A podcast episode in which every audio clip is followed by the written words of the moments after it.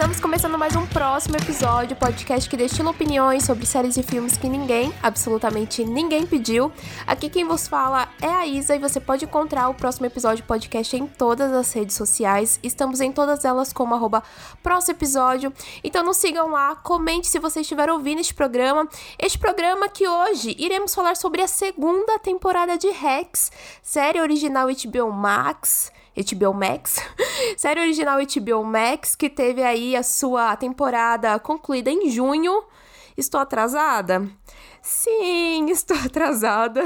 Mas tudo tem um motivo. A gente vai fingir que tem um motivo, tá bom? Vamos fingir, vamos fingir, porque essa intro a gente vai fazer o quê? Destaques dos indicados ao M 2022. Sim, muito qual ao nosso passado né? Que o que? Na análise de Rex do ano passado, da primeira temporada, eu também fiz uma análise com os destaques dos indicados do M. Então, eu planejei isso. Não, mas a gente vai fingir que sim, tá bom? Vamos fingir que sim. Eu vou falar aqui rapidinho então. Vou começar pelas pataquadas, né? Vamos começar rapidinho para isso, já vamos já passar logo. É, vamos falar o quê? Selena Gomes esnobada, esnobadíssima, gente. Assim, eu acho que ainda o que fica pior, assim, né, da gente ter o Steven Martin, o, o Martin Short, né, sendo indicados, é, logo depois a gente tem uma entrevista deles falando que eles ficaram, assim, sem entender por que, que ela não foi selecionada, né, já que eles são um trio. O Only Murder só funciona porque eles são um trio. Então é bem triste isso para eles. E eu fico triste também. Acho que a Selena deveria ter uma indicação. Acho mesmo. Eu acho, eu acho sim. Outra coisa que eu fiquei tipo, gente, como assim? This is us totalmente ignorada na sua última temporada. Porra, todo ano tá indicada This Is Us. Todo ano tem alguém do elenco indicado. Última temporada, o que, que o M fez? Foda-se, não vamos indicar. Não vamos nem incluir a Mandy Moore. Gente, não, assim, não. Eu, na boa, penúltimo episódio da quinta temporada de Us é dessa mulher, gente. É o episódio, é o M-Tape dessa mulher. E ela não foi indicada. Gente, que sacrilégio. Assim, é, eu, eu, eu fico puta. Somente porque as indicadas femininas de séries drama esse ano, tem umas ali que você fica. Ai, gente, eu, eu, quando eu vi os indicados, eu, eu vi que ela não tava lá, eu só fiquei pensando, nossa, a Tami deve ter pirado. Tami do Serious Cast, beijo pra Tami. Mas sabe quem foi indicada? A categoria feminina, e que eu fiquei, por quê? Vamos começar. Renice. Renice era indicada por The Morning Show. Eu não sei nem mais o que dizer. Sandra Oh, a Jodie Corner lá de Killing Eve, com aquela péssima temporada, péssima última temporada, assim, totalmente intragável, assim, totalmente não dá. Porra, e eu, eu, fico puta, eu fico brava de ter essas três aí na indicação. Não só por conta da maravilhosa da Mindy Moore, poderia estar aqui indicada. Ela podia não levar, mas ela deveria ter sido indicada. É isso que eu tô querendo dizer. Não ter indicado a Brit Lauren. Sabe a Brit Lauren? A de Severance. Então, não. Aí, aí, sabe? A dona Apple a cara nem treme, sabe? Ela, ela me indica a Renice. E teve gente ainda que falou assim: ah, deveria ter indicado a Jennifer Aniston também. Eu falei, gente, gente, que, que, que, que, sabe? Não, não, já não me basta os fãs de Stranger Things achando que tem que indicar sei lá quem. Ai, ó, nem vou, nem vou entrar em polêmica. Mas tá, ó coisas boas. Vamos para as coisas boas, surpresinhas. Temos a Bolt Elementar, que foi indicada. Poxa, uma das melhores séries de comédia que eu assisti esse ano. Umas três pessoas que me indicaram, né? Eu fui pegar para assistir, tipo, adorei a comédia. Eu amei. Assim, na verdade, as séries de comédia indicadas esse ano tem zero defeitos, assim. Todas elas merecem muito estar tá ali. Talvez eu colocaria The Other Two também. Cara, eu sei que daí a gente olha pra lista e eu fico pensando, quem eu tiraria daqui para colocar The Order 2? Se fosse, né, pra ter que tirar. Eu tiraria até de laço. É outra polêmica. Mas é que eu amei muito a segunda temporada de The Order 2. Ela, pra mim, ela é até um tanto superior do que a, a segunda temporada de Ted Laço. Então, é isso, é isso. Outra coisa boa, o número de indicações para o The White Lotus. Cara, assim, e é uma puta vantagem pra The White Lotus, porque ela tá como minissérie, né? Ela não entrou como série de comédia. É... Então, pra mim é uma puta vantagem, porque a categoria, os concorrentes indicados à minissérie, Assim, deveriam mudar o nome da categoria. Poderia se chamar. Deveria ter sido um filme. Todos ali deveriam ter sido um filme, menos The White Lotus. Todos o resto ali poderiam ter sido um filme de duas horas, poderia ser o nome da categoria, ou não poderia ser tipo um mashup do canal de investigação criminal. Porque olha, todas as séries indicadas de minissérie, todas elas têm crime. Até o White Lotus tem crime. Então, é isso aí. É isso. É isso. A minha última indagação aqui. Pô, Severance não ter sido indicada a fotografia. Assim, para mim, eu acho. Gente, foi uma das coisas que eu mais me apeguei na série foi isso. E, porra, Severance é boa zona, mas ela vai sair do M sem nada. não vai ganhar porra nenhuma Severance, assim. É, é, é, esse ano, não tem como, né? Succession vai levar tudo. The White Lotus vai levar tudo. E Rex vai levar tudo. E eu apoio. Eu apoio, eu apoio mesmo, apoio muito. É basicamente isso. É, esse programa é uma campanha aberta a Jean Smart. Eu sou Jean Smart desde criancinha, é isso. Eu aceito e eu libero a minha imagem é, para este programa aqui, declaro apoio a Jean Smart. Então, quem quiser usar, assim, não tem problema. Eu aceito, está totalmente vinculada aí. tá, chega, chega, chega. Então, vamos falar, vamos, vamos falar de, de, de Rex um momento aí, algum momento eu vou falar mais sobre o M, eu não sei quando, tá, gente? Não sei se eu vou fazer uma live, se eu vou fazer um programa especial, não sei. Eu vou avisar, eu vou avisar. Mas agora a gente vai falar sobre Rex, a série ganhadora do M de Comédia de 2022. é isso, vamos lá, vamos falar de Rex, vamos lá falar de Rex.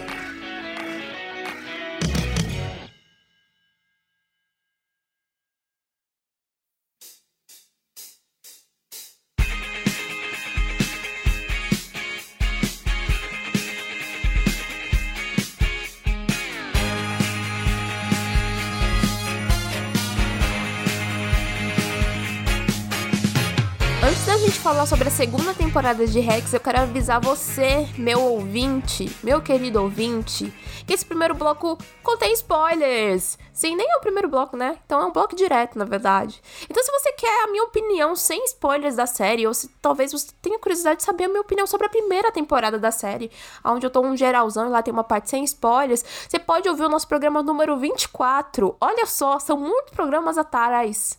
Mas vai lá, ouve, tá maravilhoso, tá maravilhoso. Lá eu já estou o quê? Ovacionando a maravilhosa Jean Smart.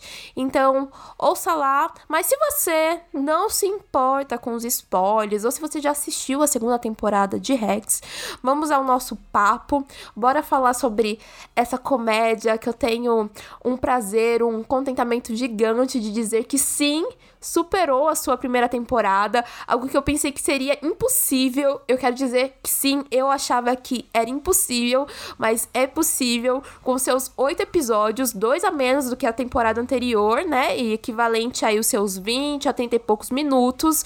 A gente tem aí o trio de showrunners, o Paul W. Tom, que também tá atuando na série. A gente tem a Jane Stalker Stacker, eu acho que é assim, e a Lucia Aniello, eles estão entregando assim um trabalho muito bem executado, assim, merece todos os créditos, assim, por dirigir possivelmente uma das comédias que conseguem equilibrar essa linha do engraçado, do devastador e do fenomenal. Assim, ela.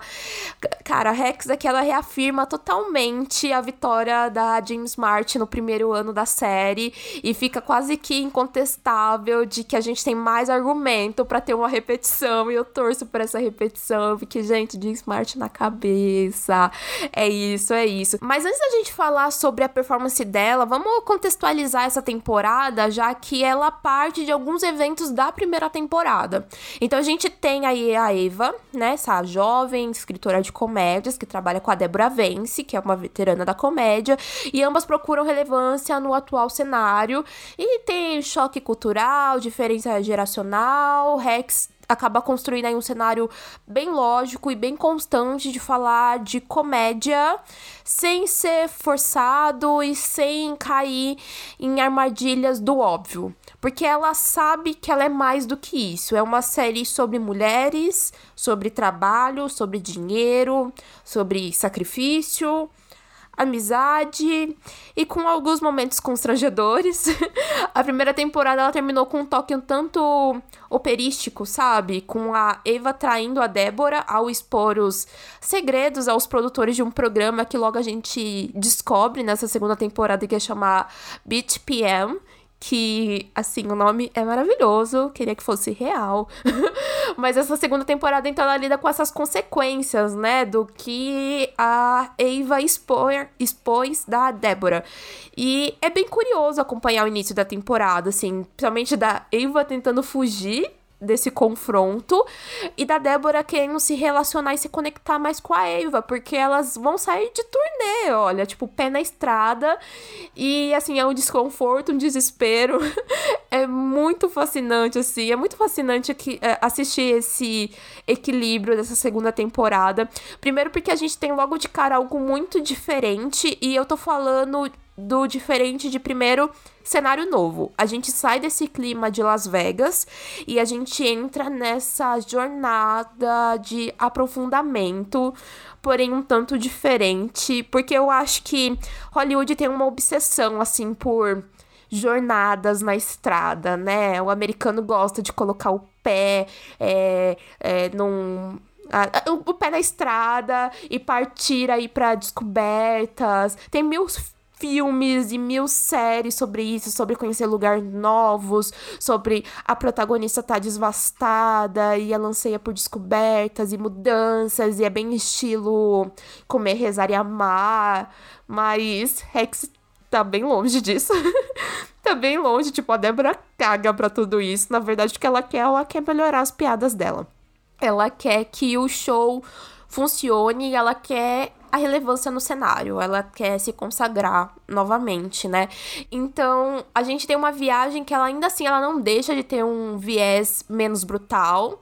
Tem muita luta interna através de diálogos e até às vezes não diálogos. Toda essa nova visão dos seus próprios desafios. A gente tem momentos de uma América mais rural. Então a gente tem cenários também marítimos lésbicos. A gente tem uma feira estadual onde o nascimento de um bezerro é o grande destaque. Então, cara, eu, eu acho fantástico o jeito que Rex coloca tudo isso pra gente, esses lugares rigorosos e às vezes até mesmo um pouco punitivos para ajudar a afiar piadas, diminuir transições e encontrar uma verdadeira voz para esse show que a Débora tá construindo. E a Débora, ela tá lidando com problemas, né? Ela tá lidando com um problema muito grande para muitas vezes essas personalidades que é se conectar com o seu público.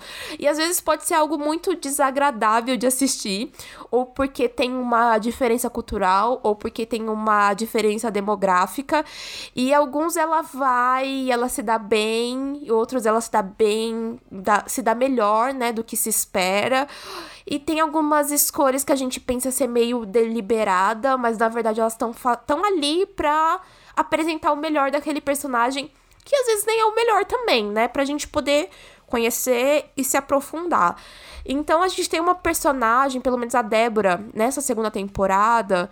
Assim, a Débora sempre foi muito sincera, mas eu acho que vai além dessa própria característica que já está construída, né? A gente não precisa em nenhum momento ser convencido de que a Débora Vance é a mulher mais engraçada do mundo. A série ela sempre foi sobre uma mulher percebendo quem ela é e sendo honesta com essa pessoa, seja ela quem for. Então ter um texto todo voltado e ao redor dela mesma, dos seus males, das suas tragédias, da sua felicidade, tudo através da comédia é algo que forma a arte notariamente instável, sabe? Ela, ela consiste em estar tá num stand-up a cada noite e que ela vai aprimorando e remontando as próprias histórias. Então, não que ela minta sobre isso, mas ela vai dando o grau de importância que cada uma tem realmente na sua vida. Desde ali do marido, ou da traição da irmã, ou dela ser uma péssima mãe, ou dela ser ambiciosa demais para conseguir os próprios objetivos, para conseguir o sucesso. E assim, o que importa para Débora é como tudo isso está relacionado realmente à comédia e se isso vai funcionar ou não. E funcionando, é possivelmente uma parte dela ali que também está sendo trabalhada e às vezes está sendo curada também. Então é muito precioso assistir isso, sabe? É tão interessante acompanhar os erros os acertos da personagem, o quanto ela é volúvel. Cara, eu, eu assim, a, a palavra volúvel para Débora, ela se encaixa muito bem, porque assim, vamos recapitular. O primeiro confronto que ela tem na temporada, né, é sobre, né, o suposto e-mail e a confissão da Eva. E, cara, é um momento bizarro, porque a reação dela, a reação dela é muito inesperada e ao mesmo tempo é esperada. Por isso que a Eva estava com tanto medo. Tipo, elas estão numa loja lá dos cristais, ela pega as pedras de cristal e começa a atacar na Eva. E você fica, meu Deus! E como é que pode alguém reagir assim? Mas você é a Débora Vence. Então, é claro que ela iria reagir daquele jeito, ou até mesmo em alguns outros recortes, né, que a gente tem é, dentro desses oito episódios. Então, quando tem o show lá no cruzeiro e que ela primeiro ela fica muito puta porque ela achava que, né, o público dela seria homens gays. e daí, na verdade, são mulheres lésbicas. E daí eu gosto muito quando ela vai se sentindo um pouco mais confortável. E depois disso a gente tem ela lá cantando, toda empoderada, I am, I am Woman, que é, acho que é isso, I am Woman. Que, cara, essa música, eu acho que ela foi muito bem usada nessa cena. A última vez que eu tinha ouvido essa música sendo usada em uma cena foi lá no filme de Sex and the City 2. E ela supera. Ela supera o filme. Assim, não é tão difícil superar Sex and the City 2, né? Mas ela supera e ela é muito boa. E daí, quando você tem uma Débora ali que ela tá totalmente. Ela tá totalmente. Qual é a palavra? É ela tá totalmente segura, né, sobre si e ela e ela vai fazer um show lá e ela pensa que ela acha que ela sabe que o público lésbico gosta. E ela começa tipo, fazer alguns outros três jeitos. E ela, cara, eu gosto muito da, do momento que a, a Eva fala pra ela que, tipo, ela tá fazendo a Ellen. Eu gosto muito. E, tipo, ela vai mudando as, as piadas dela ali no meio do show porque não tá funcionando. Mas ainda assim, ela tenta não perder a compostura e fala que o problema são as lésbicas. Cara, eu, eu acho sensacional. E eu já quero grifar aqui o desempenho da Jean Smart. Eu sei que, assim, elogiar essa mulher é algo totalmente natural. Mas para mim é impressionante. Eu fico realmente fascinada com a performance dela como Débora. Eu amo as cenas desde que são muito pequenas e que elas se manifestam de um jeito gigante. Tipo, ela se olhando no espelho antes de entrar num palco. Assim, você olha aquela firmeza de olhar, sabe? Você fala, caralho essa é a Débora Vence, sabe? Eu acho isso sensacional. Ou até mesmo quando tem uma camada maior sobre descobrir um pouco mais sobre a Débora e a gente tem a James Smart pronta para ganhar nosso coração. Cara, o episódio da feira estadual, que é lá do bezerro, né, que, que tem o nascimento do bezerro, falando sobre a rivalidade na comédia. Cara, os bônus e ônus de tudo isso daí, de todo esse texto, e ela competindo com os netos da amiga, e ela nunca, nunca aceitando perder, nem que seja por uma coisa boba. Cara, isso é muito bom. É muito bom, é muito bom, assim, e é muito bom porque a personagem, ela tá feliz e ela é satisfeita com as escolhas dela, assim, ela pode não ser plena, né, mas ela almejou isso, então, eu acho que quando a James Matt ela se coloca em cena e ela encarna essa Débora e no final desse episódio que ela tem a cena lá com o, um, um dos netos e acho que ele dá um urso de pelúcia para ela. E daí você tem um momento mais tocante dela, de que você fala, puta merda, e daí ela joga o urso no lixo. Você fala, incrível. Essa mulher é incrível, essa mulher é incrível, meu Deus. Muito bom, é muito bom, muito bom mesmo.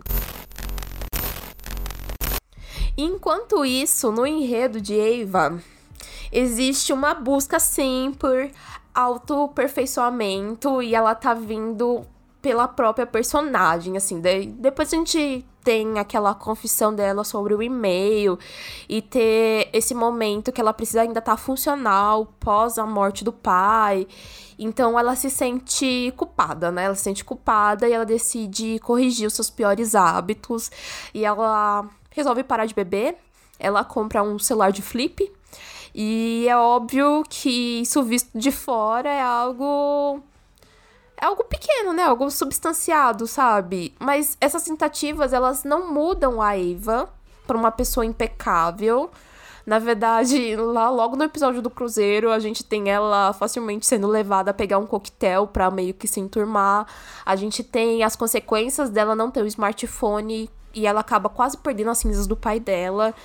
Então, assim, além disso tudo, mesmo que a Eva ela esteja procurando ser uma pessoa mais equilibrada e parece que os seus esforços não estão sendo recompensados, ter a Débora ali próximo, que é essa chefe autoritária e que tá processando ela agora por conta dos e-mails, assim, é meio impossível você não querer que o texto vá para um lugar onde a personagem não fique só à sombra dos próprios problemas, sabe? Que tipo tenha pontos aonde as coisas vão dar certo para isso.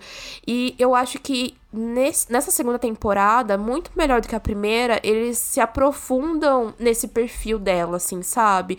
Eles dão um, uma expandida para a performance dela, dessa vulnerabilidade de uma escritora jovem ainda assim sem perder aquele time de que ela é legal, mas ela ainda é irritante pra caramba, sabe? Tipo, ela comete erros e ainda assim ela é um pouco impiedosa para algumas coisas, mas ela sempre fica ali à beira da reflexão suficiente para ainda assim ensinar alguma coisa para Débora. Ou aprender alguma coisa também com a Débora. E eu gosto muito disso, sabe? De certa forma, isso melhora, assim, as perfeições da justiça geracional, assim, tipo por ter algumas coisas que daí fica muito fácil a gente minimizar, de falar que isso é dessa geração, sabe? Acho que nos primeiros episódios a gente tem um pouquinho mais disso, na primeira temporada também. E daí eu achava sempre muito fácil simplificar. Eu acho que muitas obras simplificam, acho que Rex ainda faz de uma maneira ainda muito superior, né? Mas era muito poder ir pro fácil, né? De cair nos piores clichês dos milênios, sabe? E é hábil o desenvolvimento dela, né? A gente entende de que, sei lá famosos personagens de vinte e poucos anos se mostrando, não quer dizer que eles são a voz da geração deles, quer dizer que eles são apenas uma voz. E é isso né? Então, tanto que para mim, assim, um dos melhores episódios, assim, quase todos os melhores episódios da temporada tem muita coisa ligada à Eva que eu gosto, sabe? Então, eu, eu gosto muito do episódio em que ela encontra a mãe dela, eu acho ele muito bem escrito. Você tem dois enredos, na verdade, ali, né, que são separados, então, um deles retrata a mulher mais velha que tá tentando se encontrar nesse novo mundo, que é a mãe dela. E a gente tem o enredo da Débora também, que é conhecendo um homem mais jovem, que a acha desejável e que a acha atraente. E nada disso tem a ver com ela ser uma milionária famosa. Enquanto isso, tipo, a gente tem a Eva ali por fora, vendo a sua mãe, vendo a sua chefe e descobrindo os desejos de carreira e as necessidades fora de ser esposa e mãe. Então, é maravilhoso, é maravilhoso. Assim, o episódio, na verdade, o episódio do Cruzeiro, eu acho que talvez seja um dos melhores da temporada também, porque. Cara, são 30 minutos de televisão mais desconfortável dos últimos anos. é sério, é perfeito. Na verdade, eu acho que o meu novo objetivo de vida é decorar todas as falas desse episódio. é, é verdade. É, esse é o meu novo objetivo de vida. Acabei de traçar. Mas, cara, tudo que eu vi, assim, ao longo desses oito episódios não é uma epifania uma epifania plantada, assim, pela série. O que faz Rex, para mim, talvez funcionar é, e, ser, e ser tão bem estruturado é o proveito máximo desse cruzamento de histórias para um conjunto final e que permite destacar de maneiras únicas artistas, sabe? Até chegarem naquele ponto, eu digo artistas, né? No caso, a Débora e a Eva. Então elas se aproximam, elas têm relações ali apenas quando elas estão escrevendo piadas juntas. E mesmo assim, essa proximidade, ela é por pura necessidade, ela é construída ali a serviço da nova rotina da Débora, que ambas precisam dar certo, e cada parada dessa viagem oferece apenas mais um holofote, cada desvio mais material para poder transformar em algo maior, em algo melhor. Talvez essa seja uma conclusão um pouco sombria da comédia, de pensar que as coisas só funcionam porque é trabalho, sabe? Mas, cara, é uma série de comédia sobre comédia. Para mim, só Rex consegue fazer isso funcionar. Eu não consigo imaginar outro cenário com personagens tão boas, tão bem desenvolvidas quanto o Rex conseguiu fazer aqui. E eu vou falar para vocês que tem uma, uma das cenas mais poderosas que a gente tem que eu acho que se tornou a minha cena favorita de Rex na vida, que é a cena onde a Débora confronta a Eva lá por conta do e-mail e tal. E E, cara, ela pede pra, pra Eva ler em voz alta o e-mail, né? E elas estão sentadas lá no restaurante. Essa cena, ela, ao mesmo tempo que ela é comovente, ela é tão engraçada. Ela inclui umas frases tão hilárias. Eu sei que tem alguma coisa sobre ela falando, tipo, ah, uma vez ela pediu pra eu pra eu cometer perjúri num tribunal de trânsito. E aquilo eu dei tanta risada. eu dei tanta risada assistindo aquilo. Mas curiosamente também vai e gira pra um lado de que, tipo, os comentários da Eva são reais sobre a Débora, né? A Débora, ela é essa chefe horrível. e quando ela fala e fica mais pesada ainda sobre as pessoas mais próximas da vida da Débora estão nas folhas de pagamento dela, você fica meio que, tipo, esse monólogo tem três minutos e é impactante porque confronta a Débora por todas as coisas horríveis que ela já disse e já fez. Mas a Débora não é uma vítima. Mesmo quando ela tá errada. E a Eva também tá errada em ter feito, mandado tudo aquilo, né? E ela chegou no limite para ter mandado aquilo, né? Pô, ela realmente chegou no ápice do limite quando simplesmente. Pelo treinamento que a Débora se deu a ela. Então, cara, essa cena é uma das coisas que mais comprovam para mim a aclamação de Rex, sabe? Tá longe de ser acaso essa série ela ser tão boa. A, a gente tem um compromisso de comédia em explorar mulheres horríveis que funcionam bem, que são ótimas performando, e a gente tem um elenco e essa dupla dinâmica que tá fora da sua zona de conforto. E assim, é uma experiência visualmente deliciosa e que fica marcado na gente. Então todas essas cenas elas estabelecem esse compromisso, esta essa sessão de roteiro que muitas vezes parece até parece um, um masterclass, sabe? Porque a fundo tem tanta tensão e soberba e o enredo ele vai nos sacrificar pelo valor cômico e, esse, e tudo isso é reconhecível, assim, é reconhecível, claro, e palpável desde a primeira temporada sobre as duas personagens serem tão similares. E elas são tão egoístas e cruéis, às vezes, umas com as outras. Então eu gosto quando a Débora fala pra Eva que elas são parecidas. E não é pelos melhores aspectos. É real e é destruidor, sabe? Mas ao mesmo tempo. Dá um gás na gente, como telespectador, de falar: caramba, e elas são fodonas. Elas são muito boas. É isso. É totalmente isso.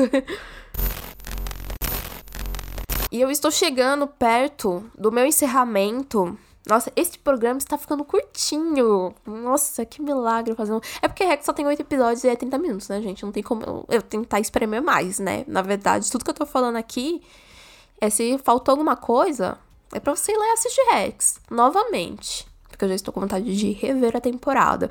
Mas eu já tô chegando aqui no meu encerramento e eu queria pontuar mais duas coisas que eu acho essenciais pra série. Uma delas, né, Primeiro é o elenco de apoio.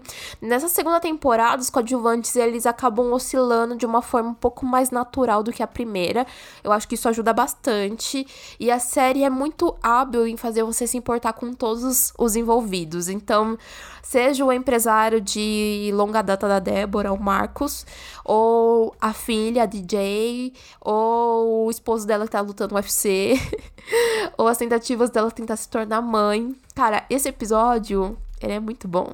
Ele é muito singular, sabe? Nossa, eu adoro, eu adoro como ele se desdobra pro resto da temporada, de como é que vai ser.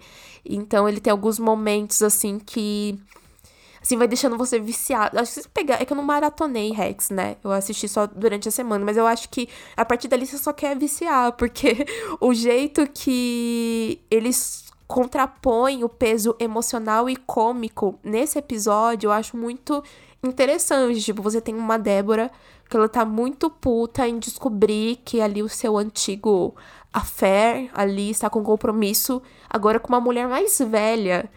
E ela descarrega isso pedindo pro genro acabar com o adversário na luta. É tão estimulante assistir aquilo. Eu comemorei assistindo.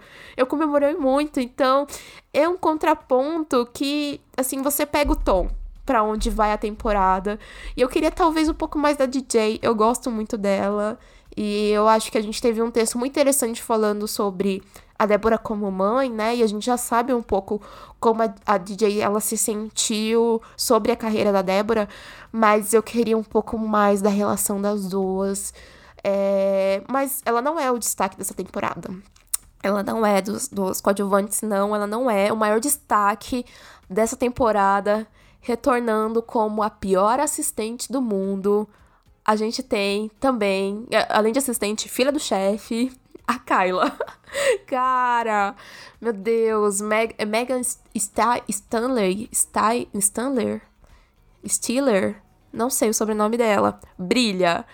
Como, assim, todas as cenas dela, ela me tirava gargalhadas, gargalhadas, todas, todas assim. Toda aquela primeira tensão que a gente tem no início da temporada sobre a Eva com medo da Débora descobrir sobre o e-mail e tal. Aí toda vez que cortava pra, pra Kyla, simplesmente tinha um. É, é um. É um peso perfeito para equilibrar. É isso. É perfeito, é perfeito. Nunca, digo nunca, as consequências de uma reclamação de RH sobre assédio sexual foram tão hilárias. Mano, é muito bom, é muito bom. Esse núcleo da agência, ele era muito bom, ele era muito bom. A gente tem alguns outros personagens de apoio, né? A gente tem a própria Laura Metcalf, lá que é a gerente ali da turnê da Débora. Tem uma aparição memorável e tal, é... mas assim, a gente teve, acho que realmente o foco mais nas protagonistas, principalmente quando elas estavam na estrada. Então, né, então não tinha como trazer os outros coadjuvantes que a gente já conhecia para ter uma dinâmica à parte o tempo todo. É, mas a minha segunda a minha segunda, meu segundo apontamento aqui é a direção. Cara, assim, uma comédia de meia hora, assim, temos uma direção e uma escrita muito potente, assim, tem um tom de beleza que é quase surreal em Rex. Assim, a gente tem os pequenos detalhes, assim, pequenos detalhes que, assim, me pegam muito. Tipo, sei lá, a roupa do clube que o Marcos estava, sabe?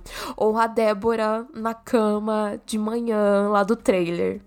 Ou a Eva boiando na piscina. Essa cena da Eva boiando na piscina. Nossa, nossa, é, é bonito. É bonito e é um absurdo, porque é comum, sabe? É comum, bonito, incrível. É Rex. É isso, é Rex. Ai, maravilhoso, maravilhoso. Ai, como eu amo essa série. Tá, eu vou agora pra parte final mesmo. É... Indo aí pra parada final e quase que fechamento dos shows pra TV, né? A, a, Débora, quanto né, os empresários da Débora estão tentando vender o show, já que muita coisa começou a dar certa. E dessa venda pra TV, pro público final, para se tornar um grande sucesso. E é tudo muito bem desenhado para chegar ali, sabe? Nada é inesperado. Então eu gosto disso. Eu gosto, achei muito satisfatório essa vitória da Débora, esse reconhecimento da Eva. E agora a gente tem uma pequena separação. E eu vou sincera com vocês, eu me identifico muito com a Eva. Tem até umas.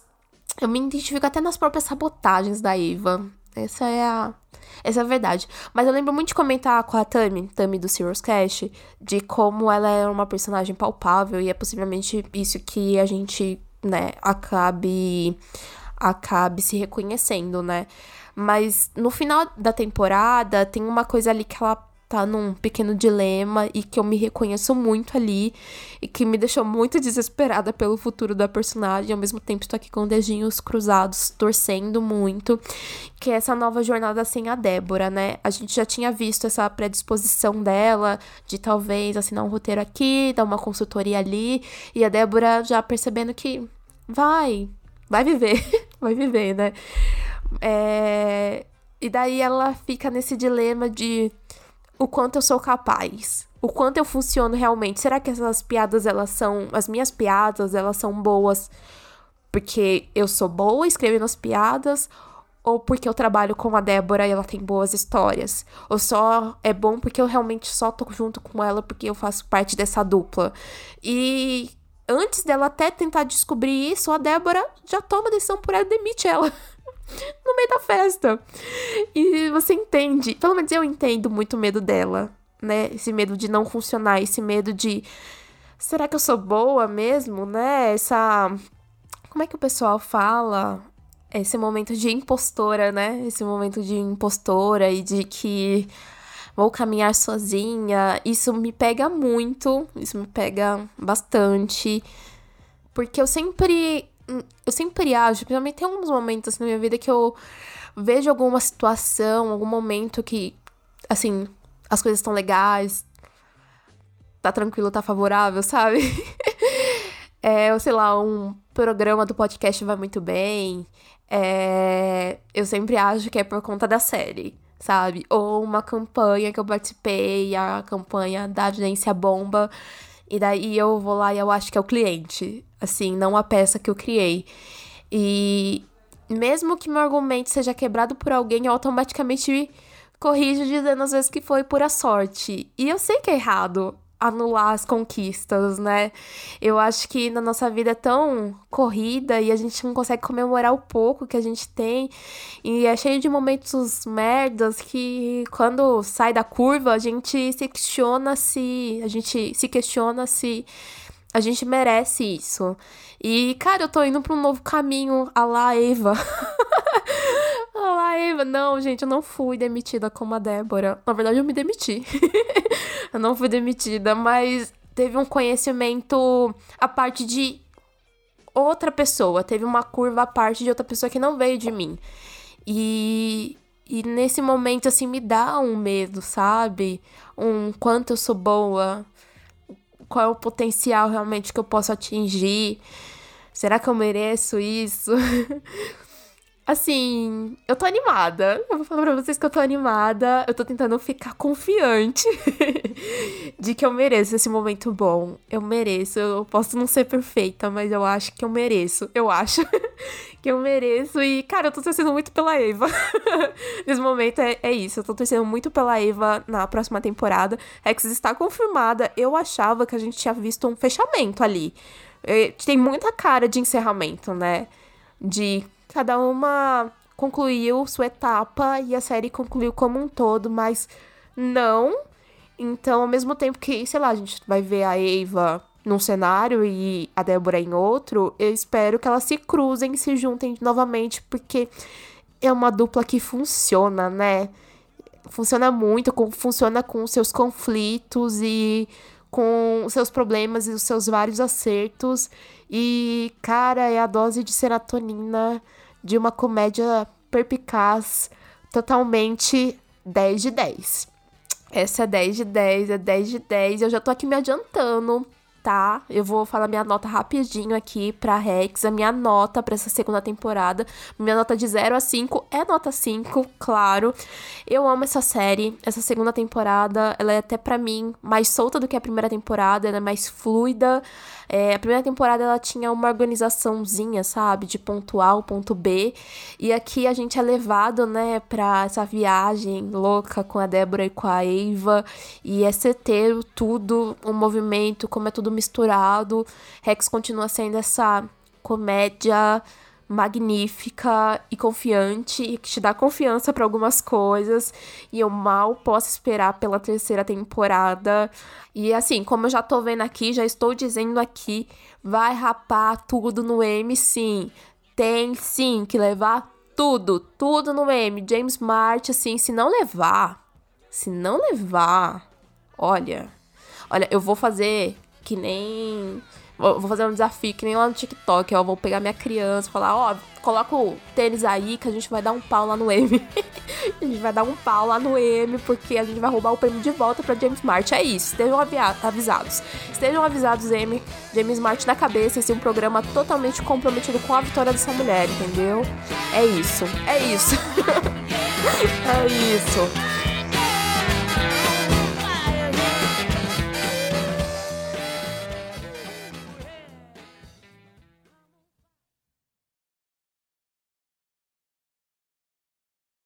Nossa, realmente farei uns 40 minutos só bem da série. Impossível, né? Impossível não falar bem. Impossível. Não ganho um centavo, mas estamos aí, que vem a terceira temporada, que vem o M.